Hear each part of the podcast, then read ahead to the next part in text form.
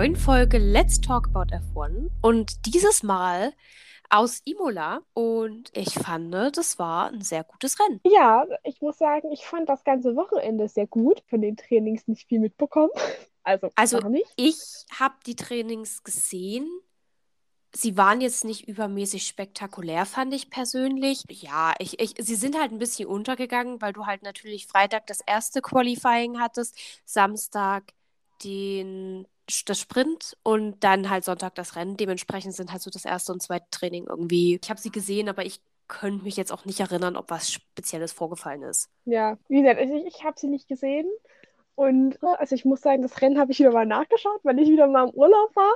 Mhm. Irgendwie fällt der Satz so oft. Aber mein großes Glück, es war RTL. Ich konnte es Ja. ganz entspannt nicht nachschauen. Wobei ich tatsächlich, tatsächlich ein bisschen den Nachteil bei RTL dieses Mal gesehen habe, dass du halt diese fest, mehr, oder- mehr oder minder festgesetzten Werbepausen hast. Also gerade das, äh, den, den, den Incident in der Boxengasse, also die, den, Ja. Unsafe Release, hast du halt dadurch zum Beispiel nicht gesehen, den hast du dann nur erzählt bekommen, weil der halt mitten in der Werbepause lag. Und Crash von Leclerc, glaube ich auch. Oder ich habe ihn Ja, nicht den hast du, also mitbekommen. ich habe ihn auch nicht gesehen. Es wurde dann nur gesagt, dass Leclerc sich gedreht hat und er war plötzlich nicht mehr da auf einer Spitze. Genau, das stimmt, Also das ich- war ein bisschen doof. Ich muss auch sagen, für mein Tippspiel war dieses Rennen wieder eine absolute Katastrophe. Ich bin nicht letzter, aber es ist auch nicht gut gewesen, weil ich hatte zum Beispiel wieder Alonso drin. Das hat schon nicht so geklappt. Ich hatte Carlos Sainz drin. Das war ja eine totale Enttäuschung. Generell für Ferrari, glaube ich, lief das Wochenende gut an und es entpuppte sich dann nicht so ganz, wie es sein sollte. Sainz hatte ich drin und ich hatte Alonso drin, die mir das, glaube ich, echt ein bisschen vermiest haben. Ja, ich glaube, ich hatte noch Magnussen drin, aber der war nicht, ja, das war mehr dann so, okay. Das Problem war halt, ich habe halt mit keinem Mercedes da oben gerechnet. Und das ist ein Thema, auf das wir heute auch nochmal zu sprechen kommen müssen. Denn überraschenderweise dann ja auf Platz 4 geschafft. Ja, also, ja, genau, darauf kommen wir aber vielleicht später. Vielleicht fangen wir einfach mal mit dem Qualifying beziehungsweise damit verbunden auch mit dem Sprint-Qualifying an. Ich muss tatsächlich sagen, Imola hat mir dieses Mal Sprint ganz gut gefallen. Also, ich weiß nicht, wenn du mich fragst, was ich von Sprint halte, bin ich immer so, ja, mal so, mal so. Es ist immer sehr eventabhängig. Es Aber ist sehr ich streckenabhängig fand- vor allem. Mhm. Aber ich fand, in Imola hast du gut gesehen, welches Potenzial das eigentlich hat, dieses Sprintrennen. Und du hast gesehen, was der Gedanke dahinter war, fand ich. Du hast gesehen, wo, es hingehen sollte. Ja, weil es war halt ein guter Schlagabtausch. Es hat sich tatsächlich ein bisschen was durchgemischt. Und dadurch, dass in dieses ganze Wochenende auch noch so ein bisschen Regenrennen mit reingesprenkelt wurde, beziehungsweise generell Sessions in, im Regnerischen reingesprenkelt wurden, hattest du halt auch ein bisschen das Ungewisse, sag ich jetzt mal. Also es war halt nicht so ganz zu berechnen, wer jetzt sich dreht oder andere Fahrer wie zum Beispiel Sebastian Vettel blühen ja im Regen dann absolut auf. Hm. Dementsprechend ist der, um das schon mal vorwegzunehmen, der hatte ein ganz gutes Wochenende. Er hat auch jetzt endlich Punkte. Äh, Sebastian Vettel hatte ein gutes Wochenende. Und das hat mich sehr gefreut, auch wenn ich jetzt noch nicht sehe, dass bei Aston Martin komplett der Groschen gefallen ist. Aber man hofft natürlich, dass es irgendwie so weitergeht. Mit Quantasur passiert. Ich habe mir gerade die Ergebnisse aufgerufen und es Mhm. ist an mir vorbeigegangen. Was ist da passiert? Bitte. Ich glaube, er hatte einen Dreher drin oder ist halt in die Wand. Auf jeden Fall ist er ausgeschieden und ist dann auch zum Rennen aus der Box gestartet. Das, Also das ist, glaube ich, Kollision mit Gasly. ja, genau. Der ist, der ist, auf jeden Fall ist der rausgefallen. Also, ich weiß jetzt nicht mehr ganz genau. Ich glaube, es gab keine Strafe dafür. Ich glaube, das war einfach ein klassischer Race-Incident. Aber er ist auf jeden Fall aus der Box auch gestartet beim Rennen, weil er eben Mhm. Auto kaputt gefahren hat. Und das ist, glaube ich, mit ihm gewesen. Aber dafür hatte wieder Valtteri Bottas ein gutes Wochenende. Ich finde es sehr witzig. Valtteri Bottas steht jetzt in der Weltmeisterschaftswertung einen Platz hinter Lewis Hamilton. Ja, Zu, also wie gesagt, Mercedes, Lewis Hamilton würde ich gleich nochmal drauf kommen, noch zum Sprintrennen. Also wie gesagt, ich fand, man hat sehr gesehen, wo das Potenzial liegt. Ich glaube deswegen jetzt nicht, dass jedes Sprintrennen gut werden wird. Dafür ist es auch, glaube ich, wirklich einfach zu streckenabhängig. Und ich glaube, also viele der Fahrer sind ja auch immer noch nicht überzeugt. Ich verstehe zum Beispiel auch einen Max Verstappen, der halt sagt, ob man diese Racing-Action jetzt im Sprint hat oder im normalen Rennen, macht im Prinzip ja gar keinen Unterschied sehe ich irgendwo, kann ich auch irgendwo verstehen. Ich denke, es ist halt für die Zuschauer vor Ort wirklich einfach viel interessanter als einen kompletten Tag nur Training zu sehen, dann einen Tag das, das, das Qualifying und dann das Rennen am Sonntag. Also es ist halt programmmäßig schon cooler, dass man dann freitags ein Qualifying hat und am Samstag sozusagen noch ein Qualifying hat. Aber mhm. denke, es ist abzuwarten und ich würde dir auch zustimmen, dass es wirklich krass streckenabhängig ist. Ich würde auch behaupten, wäre Imola ein Trockenrennen geworden, wäre es nicht so spannend gewesen, wie es jetzt ja, war. Und es wäre ein echt langweiliges Rennen geworden. Soweit würde ich mich sogar aus dem Fenster Also ich würde nicht mal sagen langweilig, weil ich sagen muss, die letzten zwei Jahre, die wir Imola drin haben, hat das eigentlich immer gut für Spaß gesorgt. Also ich glaube, also im ersten Jahr hat es ja damals schon Welle geschlagen und wurde von den Fahrern sehr gelobt. Letztes Jahr hatten wir mit dem Bottas Russell Crash auch so ein, ich sag mal, Highlight-Moment irgendwie der Saison. Ich denke nicht, dass Imola langweilig gewesen wäre. Das, das, das Sprintrennen eventuell, das glaube ich. Meint ich. Ach so, also okay, das gut. Hauptrennen, ich, ich, aber das Sprintrennen. Ja, da würde ich zustimmen. Ich glaube, das Sprintrennen wäre auch naja, ich denke schon, es hätte so ein, zwei Berührungen gegeben. Es wäre auch vielleicht einer abgeflogen, aber es wäre, ja. glaube ich, nicht so spannend gewesen. Aber ich muss sagen, das ganze Wochenende wurde ja sehr aufgepusht durch den Regen. Also auch das Rennen, und damit könnten wir ja direkt wechseln. Auch das Rennen begann ja mit äh, Regen und alle sind, ich glaube, auf Intermediates gestartet. Ja. Und es hieß ja dann, es mussten sogar alle. Ja, ja, also ja, es mussten alle auf Intermediates starten, aber ich glaube, es war dann auch sehr lange die Diskussion, regnet es nochmal, regnet es nicht. Ich fand es fast ein bisschen schade, dass es nicht nochmal ein bisschen angefangen hat zu regnen. Gut, kann man jetzt nichts dran ändern. Und ganz viele, also gerade so, was ich so meme-mäßig auf Instagram gesehen hatte, hatten wohl ganz viele Spa-Flashbacks. Kann ich auch ja. irgendwo nachvollziehen. Hätte ich, glaube ich, auch Angst vorgehabt. Aber so fand ich, trotzdem war der Anfang nochmal ein bisschen interessanter, weil alles ein bisschen rutschiger war und gerade auch an der Spitze bei so ein paar Kämpfen um Position hast du das ja gesehen, dass man dann halt auf die nasse Seite der Strecke gekommen ist und dann, ja, bist du, hast du mal kurz einen Schlenker gemacht und Carlos Sainz ist direkt komplett zum Verhängnis geworden. Unter anderem. Ja, und ich muss sagen, Carlos Sainz tut mir einfach nur noch leid.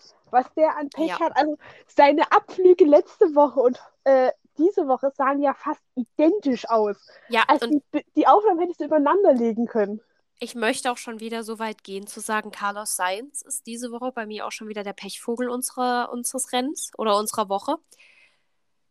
Weil ja. ich, ich weiß nicht, was es ist. Der war letztes Jahr war er sehr gut in dem Ferrari und ich glaube nicht mal, dass ihm das Auto nicht liegt. Ich glaube wirklich, der hat, da ist einfach gerade irgendwie ein Knoten drin. Ja, und man muss ihm ja auch zugute halten, aber er wurde ja von ähm, Danny Rick wurde er raus, naja, wurde, wurde er von Danny, also ich weiß, dass sie sich am Ende berührt haben und dass bei ihm dann so mit das Aus war. Ich muss tatsächlich sagen, ich habe diesen ganzen Unfall in seinem, in seiner Abfolge in dem Moment gar nicht richtig verstanden. Die ganze Zeit überlegt, was, was jetzt genau am Ende das Problem war, also ich weiß, dass Danny Rick sich wohl am Ende zumindest mit ihm drüber ausgetauscht hat. Mhm. Aber so in der Abfolge, ich habe, also ich habe mir ja den, da, durch die Wiederholung auch zwei, dreimal angeguckt und ich habe die ganze Zeit überlegt, okay, was ist es jetzt gewesen? Ja, aber man kann ihm zumindest nicht die alleinige Schuld zu 100 Prozent zurechnen. Also würde ich auf, ich würde auf gar keinen, ich würde sowohl, es gab ja auch keine Strafe, also es war ja wohl ja. auch ein Racing-Incident, also so hätte ich das auch gesehen, weil ich möchte Definitiv. jetzt weder Danny Rick hier irgendeine Schuld geben, als auch Carlos Sainz, weil ich meine, Imola ist halt auch einfach an vielen Punkten sehr, sehr eng. Und wenn du dich da halt ein bisschen berührst, haben wir ja auch bei Bottas und Russell letztes Jahr gesehen, dann ist halt schnell auch mal aus.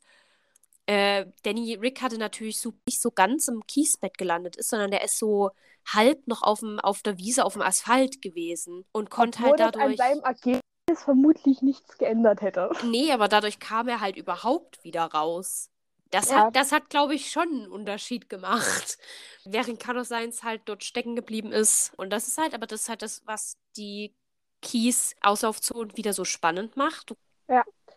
Ich muss auch sagen, um das vielleicht schon mal vorwegzugreifen, McLaren offensichtlich war dieses Wochenende die Leistung da. Also Lando Norris ist Ja. auf Platz 3 gefahren. Gut, jetzt kann man natürlich wieder sagen, er hatte auch ein bisschen Glück, dass es Charles Leclerc dann nochmal rausgedreht hat, kurz vor Ende. Aber ich meine, wenn, wenn wir da so rangehen, muss man halt auch fairerweise sagen, Lewis Hamilton hatte mit seinem einzigen Podium diese Saison auch hauptsächlich Glück, dass es Max Verstappen ausgeschaltet hat. Also Ja.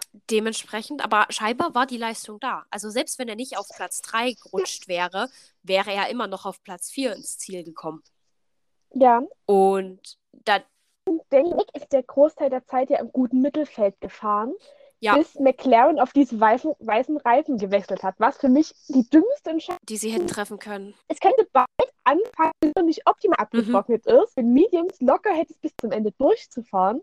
Also die Weiß, die Weiß, die Weißen werden nicht so schnell warm. Es könnte bald wieder anfangen zu regnen. Es hat für mich absolut keinen Sinn gemacht, dass sie auf Reifen gewechselt sind. Ja. Und dadurch ist halt Danny Rick auch nicht mehr hochkämpfen. Ja, vielleicht dachten sie so, ja, komm, wir, wir ergreifen jetzt ein Risiko und vielleicht zahlt sich's aus, aber ich glaube, also da hat jemand im Strategieteam wirklich gepennt. Oder beziehungsweise er hatte irgendeinen Gedankengang, den wir offensichtlich nicht nachvollziehen können. Aber zu einem weiteren äh, Highlight dieses, dieses äh, Rennens für mich persönlich war, dass Max Verstappen seinen zweiten Grand Slam hat. Hm. Dieses, dieses Wochenende, den letzten hatte er in Österreich letztes Jahr. Ich weiß nicht genau in welchem der beiden Spielbergrennen, aber er hatte ihn in Österreich letztes Jahr. Und generell, Red Bull hatte ein verdammt gutes Wochenende. Sie haben sich nicht nur für Max den zweiten Grand Slam geholt, sie haben sich auch ihr erstes Doppelpodium seit, hast du da noch die Zahl im Kopf? Also auf jeden Fall seit einigen Jahren. Entweder seit 2006 oder 2016. Das war mir gar nicht so bewusst. Aber Also, also diese, die rausfinden. 1-2 kommen. Ja, Das ist wohl das erste Mal wieder seit sehr vielen Jahren. warte, ich Ähm, recherchiere im Hintergrund. Du recherchierst, ich erzähle so lange. Und Checo Perez hat sich logischerweise den zweiten Platz geholt. Und sowohl Max als auch Checo hatten einfach ein unfassbar gutes Wochenende.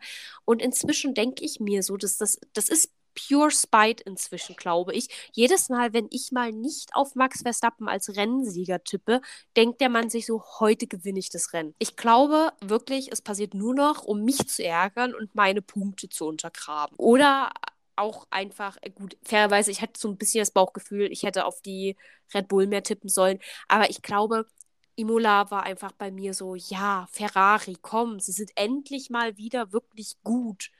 Gönnen wir den Ferraris mal den Sieg. Hast du inzwischen ein Ergebnis, seit wann es das erste 1-2er-Podium wieder ist? Warte, 2018 könnte das sein oder ist das das Qualifying? Äh, das kann ich dir nicht sagen. Also, es könnte Ungarn 2018 gewesen sein oder es war das Qualifying-Ergebnis. Das finden wir noch raus. Zum Thema, ja, Red Bull.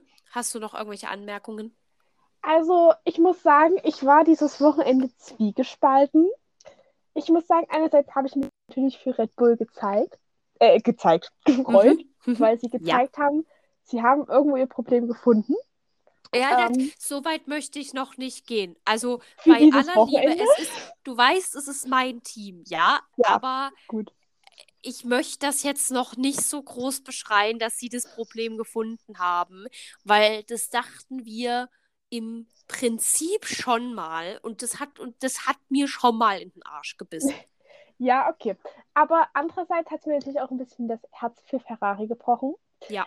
Aber um nochmal zu Red Bull zu kommen, beziehungsweise zu dem Schwesterteam von Red Bull, würde ich das mal überleiten. Und Ja. zwar würde ich gerne zu Alpha Tauri kommen. Einmal, weil wir im Red Bull-Kosmos sind. Ja. Und ich habe am Anfang der Saison gedacht, Red Bull, äh, Alpha Tauri könnte echt was reißen. Oh ja. Und ich muss auch sagen, äh, ich bin überrascht von Yuki Tsunodas Leistung. Er ist für mich ein Auf echt guter Fall. Fahrer. Yuki Tsunoda ist auf P7 gelandet. Ich finde, bei Alpha Tauri zeigt sich nochmal die große Schwachstelle des Honda-Modus. Yuki Mhm. Tsunoda fährt im, was hatten wir jetzt? Das dritte Rennen? Vierte? Vierte. Mhm. Ja, ja, den dritten Motor, glaube ich. Genau. Ja, aber ich glaube, bei den Alpins ist es, glaube ich, bei irgendeinem von beiden ähnlich. Da fährt inzwischen ja, auch schon einer mit dem dritten Motor. Ich weiß nicht, ob es genau Alpin war, das ist, aber der ist schon in den letzten Rennen. Ich weiß gerade nicht mehr genau, ob es Alpin war oder ob es. Es könnte, also Aston, glaube ich, war es nicht, aber ich dachte, es gab noch irgendein anderes Team, bei dem genau so ein Stress war.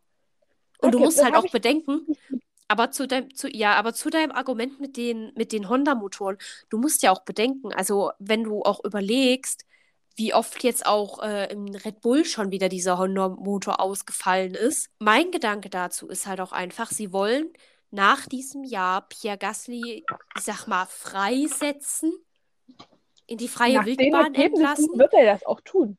Richtig, und genau das ist halt meine Sorge, weil das Problem ist dann wieder, wo will er hingehen? Also natürlich, Pierre Gasly ist ja immer noch so ein bisschen so, ja, eigentlich will ich wieder in den Red Bull.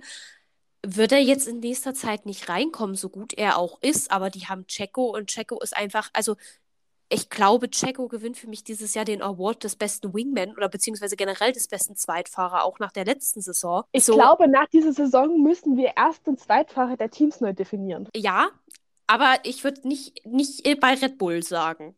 Also, aber ich, also bei Alpha Tauri, wenn ich überlege, wo Gasly die letzte Rennen ja, rumgefahren ist. Und ja, aber das ist halt mein Nola geschlagen. Genau, aber das, ist, aber das ist halt mein Problem. Wo will Gasly hin, weißt du? Er überzeugt also, gerade nicht mit Leistung. Äh, selbst wenn er mit Leistung überzeugen würde, er hat gerade gar nicht das Auto, um sich zu, also um die Leistung zu bringen. Ich glaube schon, dass er viel mehr könnte, aber dieses Auto halt einfach nicht so mitspielt, wie er das gerne hätte. Und wir müssen halt gucken, wo soll er hin? Wenn nicht einer der, ich sag mal, älteren Generation, also Alonso oder Vettel, aussteigen. Klar, Vettel wird ja immer so ein bisschen rumort, aber das, also, also wird ja immer so ein bisschen geflüstert, aber ich persönlich sehe es noch nicht. Vielleicht will ich es auch nicht sehen. Ansonsten, ich glaube, ich weiß nicht, wie, wie McLaren gerade mit Danny Rick in Verhandlungen steht, wie lange sein Vertrag noch ist, weil das ist mal noch der erste Fahrer, wo ich sagen könnte, okay, ist vielleicht, bringt jetzt nicht so die Leistung wie erhofft. Äh, Ferrari hat ja seine beiden Fahrer gerade verlängert. Mhm. Also auch Carlos Sainz ist, glaube ich, auch jetzt wieder zwei Jahre im, im Team. Ja, Carlos Sainz wurde, glaube ich, entweder wurde er verlängert oder er hatte er wurde verlängert. einen Jahresvertrag. Nee, er wurde verlängert. Äh, da gab es nämlich noch ein bisschen Diskussion und dann war kurz vor Imola, gab es ganz viele Schlagzeilen mit, ja, also schlechte Nachricht für Mick, wo ich mir dann auch so dachte, ja komm, aber Mick ist halt gerade genau. ein, ein Jahr aus seinem Rookie-Jahr raus. Lass den einfach noch ein bisschen mit seinem Haas da rumgurken. Ich meine, der Haas ist jetzt auch gerade keine absolute Katastrophe wie letztes Jahr. Vielleicht bringt er dem Team noch ein bisschen was und dann packt den halt in drei oder vier Jahren. Ich meine, Mick ist, glaube ich, 22, 21, nee, 22. 22. Das heißt, in drei Jahren ist er 25, dann kann er immer noch ganz viel erreichen. So, in zwei oder drei Jahren. Also fand ich so ein bisschen, natürlich war die deutsche Sicht auf die Dinge, aber da war ich dann so ein bisschen okay, aber also die, die wenigsten Fahrer wechseln vor 24, 25 in ein Top-Team. Und ja. vor allem, wenn halt der Platz einfach noch nicht da ist ist jetzt natürlich, ich hoffe natürlich für Carlos Sainz, dass er jetzt wieder zeigen kann, was er eigentlich drauf hat, weil er ist ein guter Fahrer. Zurück zu Gasly. Ich denke auch nicht, dass ein Pierre Gasly jemand ist, der wie ein Alex Albon quasi einen Schritt zurück macht. Also der halt in ein Team geht, also keine Ahnung, der halt in ein Haas geht oder der in ein ja. Williams gehen würde. Ich muss auch sagen, ähm, ich bin mir bei, bei Gasly ist nicht im Zugzwang. Man ja. muss sagen, er hat bei Alpha Tauri ein sicheres Cockpit und ich sehe gerade auch eigentlich keinen Red Bull direkt in den unteren Rennklassen, die da demnächst Anspruch drauf erheben können. Ja. Ähm, klar, Yuki Tsunoda schlägt ihn gerade, ich bin der Meinung, Pierre Gasly muss definitiv nachlegen. Ich habe das Gefühl, auf nicht so extremer Weise, aber es ist ein bisschen das Hamilton-Phänomen. Ja. Deswegen meinte ich, es könnte sein, dass wir am Ende der Saison Erst- und Zweitfahrer neu definieren müssen. ja, auf, auf jeden Fall. Wen ich gern, ganz kurz in den Raum noch werfen muss, ist halt, wir müssen halt gucken, was ein Liam Lawson dann zum Ende der Saison machen möchte. Ja. Weil das wäre für mich tatsächlich Red Bull-mäßig der einzige Kandidat, wo ich sage, den könntest du in einen Alpha Tauri mit, also mit einem guten Gewissen im Sinne von, der könnte es auch potenziell irgendwann mal zu Red Bull schaffen setzen. Und das ist ja das Einzige, wofür äh, Red Bull dieses Schwesterteam hat. Ja. Also Liam Lawson wäre jetzt noch der einzige Name, den ich in den Ring werfen müsste, wo vielleicht Gasly doch überlegen sollte, macht er jetzt den Vertrag fest, weil ich glaube, Alpha Tauri ist halt, was das angeht, auch jetzt nicht alternativenlos. Und im ja. schlimmsten Fall verhandeln die halt mit Renault und setzen sich erstmal in Oscar Piastri rein. Also so, es ist am Ende des Tages, na klar, für Alpha Tauri, die wollen natürlich hier die Zukunft für Red Bull ranzüchten. Aber ich glaube, weil Pierre Gassi ist halt selber oder auch in seinen Interviewäußerungen ist er oft schon sehr ambitioniert, was logisch, aber sehr ambitioniert, doch irgendwie nochmal in ein Top-Team zu kommen. Und ich weiß nicht, ob er zumindest in der aktuellen Sitzlage, also so wie die Sitze eben verfügbar sind, äh, vielleicht diese, diesen Anspruch noch ein Jahr oder zwei zurückdrosseln muss. Ja. Das, in, das den, den Gedanken halt in den Ring geworfen, dass ein Checo Perez vermutlich auch nicht mehr ewig fahren wird, weil der Mann ja auch schon für den Sport älter ist. Ja. Ich würde ähm, das ganze Red Bull-Thema, wenn du nichts hast, abschließen. Und zwar kann ich dir jetzt sagen, wann Red Bull das letzte Mal Platz 1 und Platz 2 hatte. 2 hatte. Ja. Warte, wenn ich es nicht gerade wieder hier. Und zwar war das 2016 mit Siehste? Daniel Ricciardo und Max Verstappen in Malaysia. Es war irgendwas mit einer 6. Ich bin so gut. Ja, und das letzte Doppelpodium, also was Platz 1 und Platz 2 war, war 2013 noch mit Vettel und Webber. Sogar im uh. Saisonfinale damals noch in Brasilien. Uh, ja, das waren noch ganz andere Zeiten. Ja, Gut, dann würde ich sagen, lassen wir Red Bull hinter uns, lassen auch so ein bisschen Ferrari hinter uns, vielleicht mit der Anmerkung, die haben ja immerhin noch ein Heimrennen. Also ja. wir hoffen irgendwie alle Probleme sowohl fahrerisch als auch technisch überwunden haben und vielleicht dann in Monza mit diesem wunderschönen Podium über der Menge mit einem Podium glänzen können. Vielleicht sogar ja. mit einem Sieg. Ich würde das ist auch was, also auch was ich wieder feststelle, auch wenn ich gerade, ich bin zurzeit, frage mich nicht warum, viel auf Twitter und gehe. Willkommen im Club. Ja, gehe wieder meiner Vernunft regelmäßig in die Kommentare unter oh. verschiedenen Posts, die mir halt auch zum Teil einfach nur unter dem Themenpunkt Formel 1 eingespielt werden. Und ich muss, also sowohl zum Teil Hamilton-Fans, auch zum Teil Verstappen-Fans. Das ist immer noch so eine krass toxische Stimmung. Jetzt natürlich viele Hamilton-Fans und da möchte ich direkt mal ähm, auch dann gleich zu Mercedes die Überleitung finden. Auch zum Teil viele Hamilton-Fans, die jetzt natürlich sehr in die Bredouille geraten sind, weil ihr Greatest of All Time plötzlich ein Auto hat, das nicht so gut ist und plötzlich auch nicht so gut fährt. Über den Punkt reden wir gleich ich habe noch nie so ein Verhalten zwischen Ferrari-Fans, die ja eigentlich wirklich, also das sind ja eigentlich die Ultras des Formel 1-Sports. So, äh, zwischen Ferrari-Fans und Max bzw. Red Bull-Fans. Ich habe dieses Verhalten noch nirgendwo bemerkt. Man gönnt es sich einfach gegenseitig. Ich habe noch nichts von Tifosis gesehen, die irgendwie Max schlecht gemacht hätten für seine Leistung. Und ich habe noch nichts von Red Bull Max Verstappen-Fans gesehen, die Charles Leclerc für seine Leistung herabgeredet haben. Das irgendwie zwischen ja. diesen beiden Team-Fangruppen, das gibt es nicht. Und es macht es so viel Spaß. Ja, aber man muss auch sagen, es sind nicht so ähm, kontroverse Persönlichkeiten in beiden Teams. Ja, also, stimmt. du kannst ja nicht sagen, du kannst den Charles Leclerc nicht leiden. Das ist ja nicht möglich. Das stimmt. Und man muss dazu sagen, ich wüsste jetzt tatsächlich auch nicht, was passieren würde, wenn die zwei mal in einem Battle gegeneinander crashen würden.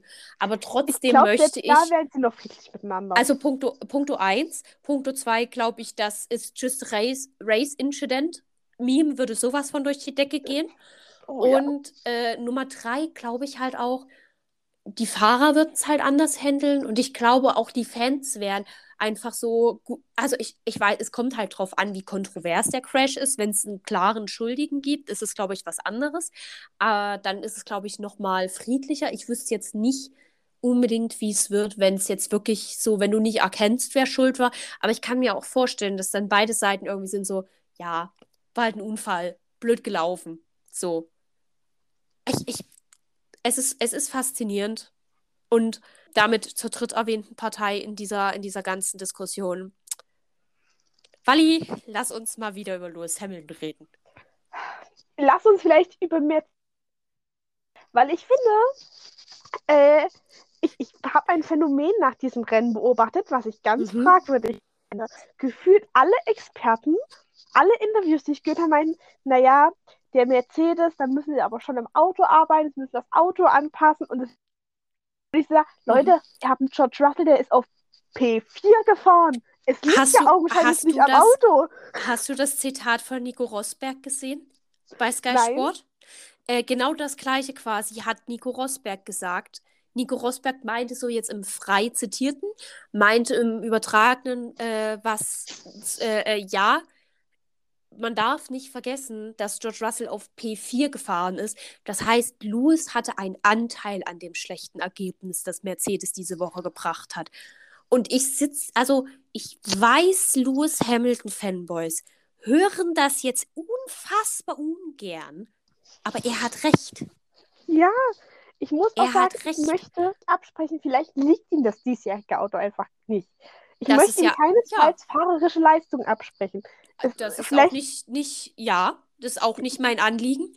Ja, ja, vielleicht kommt er einfach nicht mit dem Auto klar, aber ich finde, Mercedes muss ein Auto entwickeln, wenn ich sage, Klar müssen sie vielleicht ein Louis Auto entwickeln, aber ich sage, Leute, ihr habt einen Fahrer, der ist auf P4 gefahren. Toto ärgert dich doch nicht. Fahrer auf P4, das ist mehr, als man von euch erwartet hat. Das ist das, nämlich das. Pass auf, jetzt geht's nämlich los. Ich weiß nicht, ob du, du hast bestimmt den Videoclip gesehen. Äh, Stint hat den ja auch damals repost, also nochmal geteilt, weil sie scheinbar eine Diskussion in ihrem Podcast dazu hatten. Wie gesagt, habe ich jetzt noch nicht gehört. Aber Toto Wolf funkt danach bei Louis rein und entschuldigt sich für dieses unfahrbare Auto. Und sie sind da als Team noch nicht da, wo sie sein sollten. Und ich so, nein, Louis Hamilton ist nicht da, wo er sein will. George Russell ist auf P4 gefahren du kannst mir nicht erzählen. Und die ganzen, die ganzen Lewis Hamilton-Fanboys auf Twitter, ja, aber er hatte ein ganz anderes Setting. Ja, sie mussten bei George da und da was und ja und hier und da. Und ich so, nein, ja, kann sein, aber vielleicht ist Lewis Hamilton heute auch einfach scheiße gefahren. Können ja. wir darüber reden? Er ist nicht unfehlbar. Und ich gehe jetzt sogar so weit. Ich, pass auf, ist eine steile These. Ich glaube, Lewis Hamilton ist gerade dabei, seinen Hochpunkt zu überschreiten. Ich ja. glaube, wir werden in den nächsten Jahren eine ähnliche Pechsträhne bzw. einen ähnlichen Abfall von Leistungen sehen, wie wir ihn bei Sebastian Vettel sehen. Ich lehne ja. nicht so weit aus dem Fenster. Ich orakel das. Das ist jetzt, das ist jetzt keine, nur meine persönliche Meinung. Aber ich glaube, wir sehen gerade die Anfänge vom Abstieg von Lewis Hamilton. Und wenn er noch einen achten Titel will, ich glaube, dann muss er jetzt echt ranklotzen die nächsten ein, zwei Jahre. Ja, ich glaube sogar, ich würde so weit gehen, wenn, wenn besser mhm. wird, sehe ich ihn nächstes Jahr nicht fahren. Ich glaube, Lewis Hamilton ist da anders als ein Vettel oder ein Kimi. Ich glaube, der würde ja. dann nicht durchziehen. Ich glaube, der hört und, eher und auf, als ich. Ich hm. stimme selten Franz Toast, beziehungsweise ich bin sehr vorsichtig, wenn sich irgendwer im Red Bull äh, Alpha Tauri Team äußert ich, und dem dann auch noch zuzustimmen, ich stimme Franz Toast zu, der sagte, vielleicht hätte er letztes Jahr aufhören sollen. Und ich verstehe, warum er es nicht konnte, weil rein PR-mäßig wäre letztes Jahr aufzuhören eine Katastrophe gewesen. Das haben wir ja auch besprochen gehabt. Aber allein von der Leistung, wie es gerade ist, kannst du einfach nicht leugnen, dass Lewis Hamilton letztes Jahr vielleicht lieber aufgehört hätte. Sowohl Teamleistung als auch Fahrerleistung, weil offensichtlich kann man aus diesem Auto irgendwas rausholen. Und ja, er hat in seinen jungen Jahren schon mal schwierige Autos gehabt, aber seine jungen Jahre sind halt auch vorbei. Ich meine, Sebastian Vettel ist mit einem Toro Rosso damals auch eine Weltmeisterschaft gefahren und davon ist er heute, das muss man leider so sagen, meilenweit entfernt. Genau. Ich finde, man sollte bedenken bei Mercedes einfach, Mercedes ist kein Qualifying-Auto, ohne Frage. Also ein George Russell auf P11 und Lewis Hamilton auf P13 ist unter aller Sau für ein Mercedes, um es mal so platt zu formulieren. Ja. Ähm, aber George Russell hat sich quasi, wenn man das Qualifying, Qualifying betrachtet, das ist das am Freitag, vorgearbeitet. Ja. Im Rennen nicht mehr an dem Pierre Gasly vorbeigekommen. Vor allem ist der Alpha Tauri auch nicht so weltbewegend, dass er einen Red Bull aufhalten sollte. Ja. ein Mercedes. Äh, ja, Entschuldigung. Das ist irgendwie, ja, genau. Aber äh, es ist, es, ja, ich, also ich verstehe auf jeden Fall, was du meinst. Ich stimme dir da auch absolut zu. Es ist, du kannst es halt nicht nur auf das Auto schieben. So. Vor allem, du musst mal wirklich mit der, also Lewis Hamilton ist wirklich auf dem gleichen Platz angekommen, auf dem er losgefahren ist. Und das ist halt für einen Lewis Hamilton einfach eine schwache Leistung. Es ist einfach eine schwache Leistung. Ja. Und ich finde, also bei aller Liebe, das kannst du dann auch nicht. Also ich verstehe ja, dass man Fan ist so, ne? Ich meine, ich kann auch viel schön reden, was Max Verstappen tut und nicht tut. Aber ich finde, du kannst halt nicht alles schön reden. Also, und gerade die momentane Leistung von Lewis ist halt unter, also wie gesagt, was ich vorhin gesagt habe, wenn man es genau nimmt, das, das, ähm, dieses Podium, das er Anfang der Saison hatte, hatte er nur, weil er das Glück hatte, dass Max Verstappen vorher der, das Auto kaputt gegangen ist. Ja. Ansonsten wäre das so in der Form nie zustande gekommen. Und es ist auch, glaube ich, das Einzige, was gerade bei ihm, also was irgendwo noch ich sag mal, so Ehrenrettung betreibt, so nach dem Motto, ja, er hat immerhin schon mal ein Podium gefahren. Aber es ist wirklich nicht gut. Ich muss sagen, klar, für George Russells Podium war auch Glück dabei.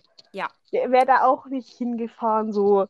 Aber äh, trotzdem muss ich sagen, den, das P4, was er heute rausgefahren hat, klar, wäre es ohne Charles Leclerc P5 geworden, aber selbst aber das selbst ist was, P5. was man nicht erwartet hätte selbst P5 war im Vergleich, wo sein, wo sein Teammate lag, fantastisch. Also, das kannst ja. du doch nicht ewig schönreden. Und das ist halt so ein Talent, was mich auch immer so ein bisschen an den F äh, Fans stört, weil, na, wenn du letztes Jahr irgendwie gesagt hast, ja, Lewis Hamilton ist auch viel abhängig davon, dass er ein gutes Auto hat, waren alle so, nein, oh mein Gott. Und wenn du jetzt sagst, seh das, Beweis dafür, Lewis Hamilton ist auch davon abhängig, dass er ein gutes Auto hat, sind also, nein, das sind die Einstellungen. Ich so, also er ist jetzt nicht unfehlbar. Vielleicht können wir uns einfach eingestehen, dass es keine gute Leistung war. Und ja. ich stimme zum Beispiel absolut zu, das habe ich auch unter dem Driver of the Day Post von der F1 viel gelesen. Wer ist denn Driver viele... of the Day geworden? Max.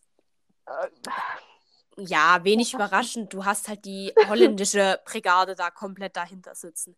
Und ich glaube, die von den, also, ne, die Tifosi werden nicht groß gestimmt haben, weil nach dem Abflug spätestens nicht mehr. Die waren alle an der Strecke, die haben und, das gar nicht mitbekommen. Ja, genau. Und im Vergleich zum. Ah, doch, da wird ja auch an der Strecke geworben. Also. Ja? Aber bestimmt. Wurde bei uns doch auch. Ja, stimmt. Also bei der. Na gut, bei, aber bei ob du e. Driver of the Day oder Fanboost wählst. Ich glaube schon, dass das irgendwo mit angezeigt wird, dass man dafür abstimmen kann. Aber gut, ob sie das jetzt auch drauf geachtet haben. Vielleicht haben die sich auch alle so die Hände vors Gesicht geschlagen nach, äh, nach den beiden Abflügen, dass sie es auch gar, dass sie die Werbung immer genau verpasst haben. Äh, und die, Lando Norris war ja noch mal heißer Kandidat, aber der wird sich halt einfach gegen die Holländer nicht durchgesetzt haben. So. Ja. Aber ich verstehe auch absolut, dass viele Leute gesagt haben, es hätte George Russell werden sollen. Weil ja, George Russell hat eine absolut fantastische Leistung gebracht. Und das kannst du auch einfach ihm nicht absprechen.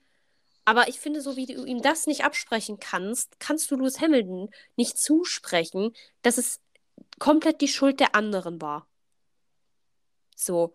Ja. Das ist einfach, es wäre einfach auch nicht fair gegenüber der Leistung seines Teammates. Und ich verstehe, weil du das vorhin schon zweimal angerissen hast, ich verstehe absolut, dass du dann sagst, man wird bei Mercedes definieren müssen, wer Erst- und wer Zweitfahrer ist. Und ich glaube, es ist im Prinzip relativ ähnlicher Prozess gerade, wie es bei Red Bull war, als Max dann angefangen hat. Beziehungsweise also nach dem Rookie-Jahr. Hm. Es, also, sie können halt jetzt aus George Russell keinen Walter Bottas machen. Sie können ihn nicht als offensichtlichen Zweitfahrer behandeln wie Valtteri Bottas, weil dann wird George Russell früher oder später sagen, ihr habt ja wohl einen Vogel. So, er wird jetzt vielleicht nicht aus dem Team aussteigen, weil ich glaube, besser wird es im Moment nicht, aber er wird ja dann irgendwann sagen, ey, ihr habt doch einen Vogel, ich fahre hier komplett die besseren Leistungen und ihr wollt mich als Zweitfahrer deklarieren. Ich glaube schon, dass er sich das nur bis zu einem gewissen Punkt mitbieten lässt. Ja. wie gesagt, ich glaube, das muss er auch. Also er muss sich das auch nicht übermäßig, weil wenn es wirklich so bleibt, ich muss auch sagen, ich bin mir nicht sicher, sollte George Russell wirklich Lewis Hamilton schlagen, ob ja. Lewis Hamilton sich dann nochmal eine Saison in das Auto setzt. Das, ja, also ich würde es mir an Lewis Hamiltons Stelle sehr überlegen, weil das Problem ist, wenn du ein oder mehrere Weltmeistertitel hast und dann ewig weitermachst, dann hast du so dieses gleiche Belächeln, wie es ja jetzt zum Teil bei einem Alonso ist, der ja mehrfach äh, das Comeback vom Comeback gefeiert hat. Oder auch wie du es jetzt bei Vettel hast, wo eben viele sagen, ja, der ist ausgebrannt, lass ihn gehen, bla bla bla. Äh, ich weiß nicht, ob Lewis Hamilton sich, sich das wirklich geben will. Ich glaube, wenn Lewis Hamilton aussteigt, ist er weg. Also er wird nie aus der Öffentlichkeit verschwinden und ich meine, er hat ja. ja. auch noch andere Arrangements, auch er hat ja auch eigentlich Extreme E-Team zum Beispiel und es ist ja jetzt eine Diskussion, äh, dass er als Anteilseigner äh, Chelsea mitkauft und so. Ja, ja. Ähm, fand ich ja auch lustig, dass sich da alle so drüber aufgeregt haben. ähm, ja, ich, aus der Öffentlichkeit wird er nie verschwinden, aber ich glaube, so als aktiver Fahrer. Ich könnte mir halt wirklich vorstellen, dass wenn er aus der Formel 1 geht, sagt, er, er steigt vielleicht als Fahrer so selber in sein ja. Extreme E-Team ein oder so. Mhm. Das könnte ich mir eigentlich echt gut vorstellen. Also ich weiß auch nicht, ich könnte mir irgendwie vielleicht bei ihm auch noch vorstellen, dass er irgendeine beratende Funktion mit einnimmt. Jetzt, ich weiß nicht mal, ob, ob äh, unbedingt Mercedes oder ob er eben nicht doch sagt, er setzt sich bei der F1 und der FIA mehr für verschiedene Themen ein, also alles, was er halt so auf seiner Agenda hat. Aber ich kann mir vorstellen, dass zumindest bei dem Arrangement, dass er da nicht ganz raus wäre, sondern dass er da irgendwie mitgucken würde. So was wir letztes Mal aus Spaßeshalber gesagt haben über Vettel, so, keine Ahnung, er wird der neue Umweltbeauftragte. Ja. Ähm, sowas vielleicht auch noch. Ich weiß nicht unbedingt, ob er bei Mercedes dann wirklich noch was mitmachen würde. Es kommt dann drauf an, wie der Abschied ist. Ja. Äh, aber ja, ich denke auch, dass er so, der hat ja genug. Also es ist ja, äh, das ist ja ein bisschen auch wie Rosberg. Gut, Rosberg ist natürlich auf seinem Hochpunkt gegangen, ne? Muss man fairerweise dazu sagen. Ähm, aber es ist vielleicht auch ein bisschen wie bei einem Rosberg, der jetzt trotzdem die ganze Zeit noch irgendwo durch, das, durch den Paddock schwirrt, auch wenn er halt super viele Engagements in andere Richtungen hat. Und ich meine, Lewis Hamilton macht ja auch noch ein bisschen Musik und sowas, also arbeitslos wird er jetzt nicht werden. Zumal ich jetzt auch nicht glaube, dass er nochmal arbeiten müsste in seinem Leben. Äh, mit dem, was er verdient. Aber ja, also Ah, ich, also ich meine, natürlich wäre es irgendwo schade, ihn zu verlieren. Äh, anderen, andererseits muss ich halt auch ganz, so vom, vom, vom persönlichen, charakterlichen, muss ich halt einfach sagen, okay, thank you next. Ja. Obwohl es dann natürlich interessant wäre, wenn das Mercedes-Cockpit nachrücken würde.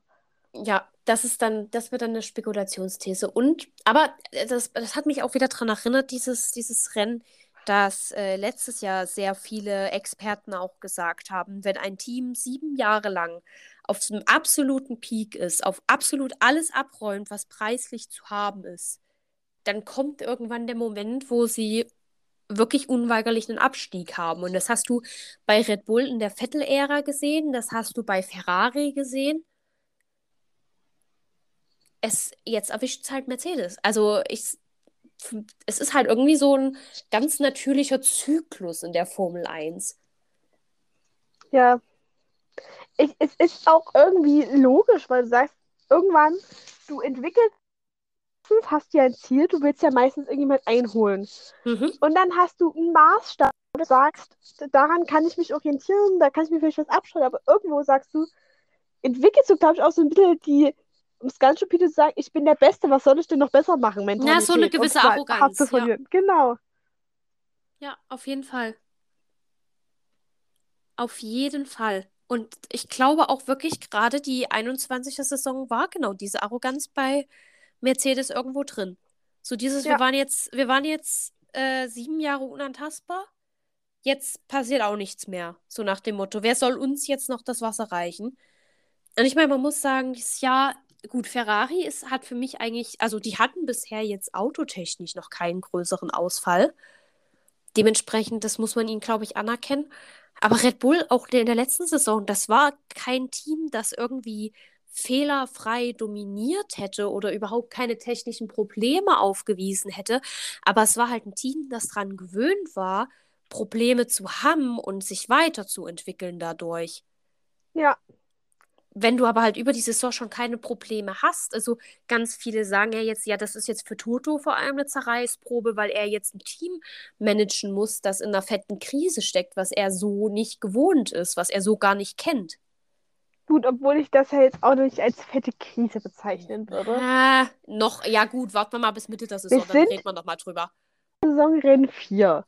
Ja. Da, äh, und du kannst diese Saison ja Updates bringen, du bist flexibler. Ja, aber momentan, also jetzt zum jetzigen Zeitpunkt, Ja. steckt Mercedes in einer fetten Krise. Selbst das Auto von George Russell ist vermutlich nicht da, wo es sein soll.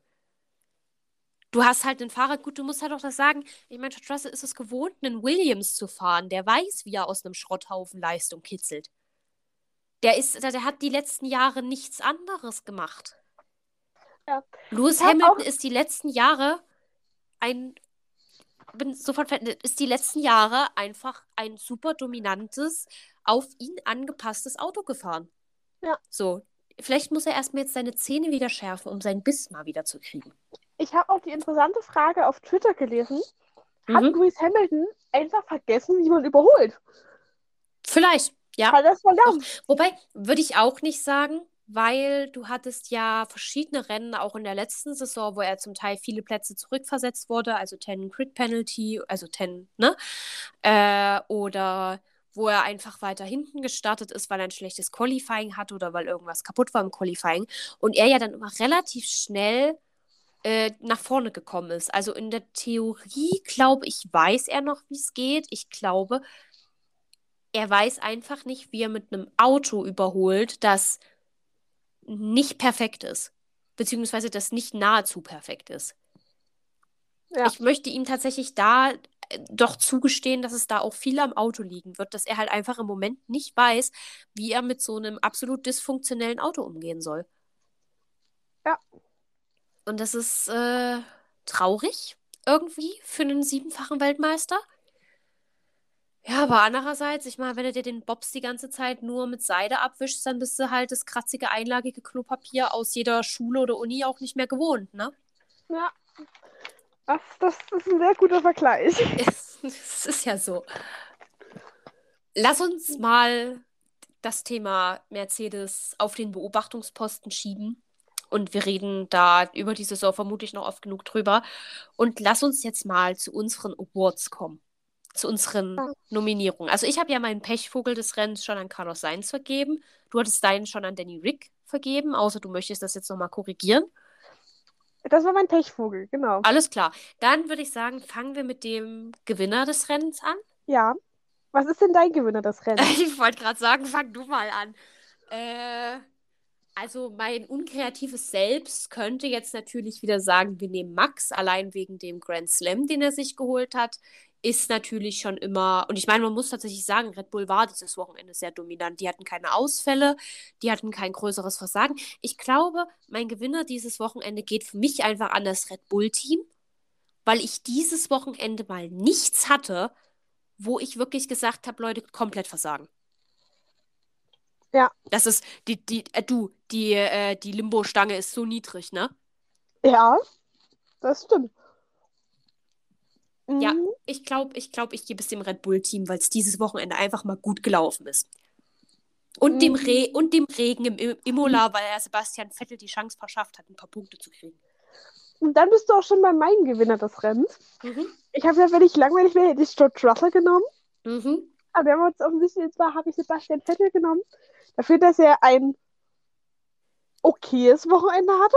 Ich will das noch nicht als gut bezeichnen. Du, die, die, also wirklich, das, die, die, die Bar ist on the ground. So, dieses, dieses Wochenende, unsere Gewinner des Rennens, die Ansprüche sind absolut tief gelegt. Genau. Aber Sebastian Vettel hat seine ersten WM-Punkte eingeholt und nach dem doch echt desaströsen Wochenende in Australien Ja. ähm, hat es das zumindest wieder etwas beruhigt. Das stimmt auf jeden Fall. Dann lass uns mal über den Verlierer des Rennens reden. Und weil du bei Sebastian Vettel warst, habe ich, um, um ganz kurz meine Geistesfürze zu erklären, ich habe ja über meinem Bett diese Stecktabelle hängen. und habe die heute aktualisiert, also wer wo steht. Ähm, und mir ist aufgefallen, dass äh, derjenige, den ich ganz weit herabsetzen musste, mehr oder minder, weil er halt einfach noch keine Punkte hat, ist Mick Schumacher. Und ich, weh. Ja, genau. Und genau deswegen kriegt er auch so ein bisschen den Verlierer dieses Wochenendes weil ich tatsächlich, also jemand hat es auf Twitter geschrieben und es stimmt, im Vergleich zu Kevin Magnussen stinkt Mick einfach gerade richtig ab. Ja. Und gerade wenn du ihn aus, der, aus dem letzten Jahr mit einem Nikita Mazepin hast, was natürlich, gut, Nikita Mazepin war halt einfach auch unterirdisch. Ähm, Ja. Es tut gerade ein bisschen weh und er hatte auch kein gutes Wochenende. Er war ja im Sprint, hat er ja mal kurz an den Punkten geschnuppert und ist dann aber auch wieder relativ weit. Ja, genau. Ähm, und im Rennen war jetzt nicht so. Also er fuhr, glaube ich, irgendwann ganz weit unten und ich habe ihn nicht mehr gesehen. Und weil das einfach im Moment alles bei Mick nicht so gut aussieht, ist er im Moment einfach so ein bisschen mein Verlierer. Verlierer Rennen war nicht Mercedes, Das- sondern Lewis Hamilton. Ja, ja. Kann, okay, ja, sehe ich, kann ich, kann ich, wollte ich jetzt so nicht machen, weißt du? Dann wird mir am Ende, also ich wurde bisher immer gelobt, dass ich versuche, neutral zu bleiben, aber Also Lewis Hamilton auf P13, das ist verlieren. ja, ja, ja, ja, ja, ja, ja. Es ist nicht gut. Ich meine, du musst überlegen, ich glaube, im, im Ziel, ich glaube, er war nur einen Platz vor oder hinter Vettel. So, stehe ich nicht falsch, ich liebe Sebastian Vettel, aber das ist kein gutes Zeichen. Wenn du momentan in der Nähe von Sebastian Vettel rumfährst, ist das kein gutes Zeichen für dich. Er war fünf Plätze hinter Sebastian Vettel. Echt? Dann war er Ja. irgendwo bei einem anderen Aston Martin Nähe. Er war bei P13. Er ist, nee, nicht mal. P10, dann, na gut, P10. Dann Elben, dann Ja. Gasly, dann Lewis Hamilton. Der ist verbessert, Lewis Hamilton. Wow. Wow. Gut, okay, dann äh, ich ziehe das mit. Also ich bin trotzdem, wenn du in der Nähe von einem, äh, von einem, beziehungsweise wenn dich die Aston Martins beide schlagen, dann ist schwierig. Dann ist wirklich schwierig und das möchte ich auch genauso an den Gasly weitergeben. Also ich mag Ja. Gasly, aber wenn du hinter einem Aston Martin bist dieses Jahr, nee, läuft nicht bei dir. Ganz schwierige Ja. Kiste. Es ist, auch wenn man überlegt, wer hinter Lewis Hamilton ist, es ist Ocon, der hat eine Strafe bekommen, den rechne ich da Mhm. mal raus. Ja. Aber ansonsten ist es Quan Yusu, Latifi, Schumacher und Danny Rick. Das sind die Ja, einzigen vier, die faktisch hinter ihm waren. Ja, und Danny Rick hatte ganz am Anfang seine, seinen Unfall. Wir möchten ihm jetzt mal so, wir gestehen ihm jetzt mal vielleicht ein bisschen zu, dass dann eventuell auch ein bisschen was am Auto war oder er einfach nicht mehr so richtig hinterher, nicht mehr richtig Mick hat sich reingekommen ist. zweimal gedreht. Mick hat sich zweimal gedreht. Ja, und Quan Yusu ist vom letzten Platz gestartet. Also, Und Rookie. und Rookie. Also, es ist keine gute Gesellschaft, in der er da gerade fährt. Also im Endeffekt wirklich leistungsmäßig. Latifi hätten noch schlagen können. Aber Ja. wer war da? Das ist, das ist wohl wahr. Na gut. Na gut, dann würde ich mal sagen, ähm, wir schließen das für heute. Ja, Äh, wir verabschieden uns natürlich, wünschen euch einen schönen Vormittag, Mittag, Abend, Nachmittag, weiß nicht, wann auch immer ihr das hört. Lasst uns gerne eure Meinung da auf Let's Talk About F1-Podcast oder als Bewertung bei zum Beispiel Spotify oder auch iTunes. Und Wally beglückt uns jetzt noch mit unserem Zitat des Tages. ja genau. Nur gibt es diesmal kein Zitat des Tages. Das ist aus äh, äh, technischen Problemen, die wir heute beim Aufnehmen hatten, auf meinem Handy. Und ich fasse dieses Ding gerade nicht an, weil darüber meine Aufnahme läuft. Ähm, ich möchte euch einfach anteasen, das nächste Rennen, was wir haben, wird Miami. Es wird wieder ein spätes Rennen. Aber ich freue mich irgendwie. Ja, ja, also ich weiß noch nicht, was ich von dem spät halte, aber Ja, 21.30, es geht schlimmer. äh, ja, mal, wenn wir- immerhin, im- Wenn wir nur eine anderthalbe Stunde fahren, sind wir da 23 Uhr durch. ja, immerhin muss ich nicht früh um fünf für aufstehen. Also das Ja. ist schon, das ist schon ein Gewinn. Gut, dann würde ich sagen, ähm, ja, wir hören uns das nächste Mal. Dann aus Miami. Und bis dahin, habt noch eine schöne Woche, beziehungsweise zwei. Genau.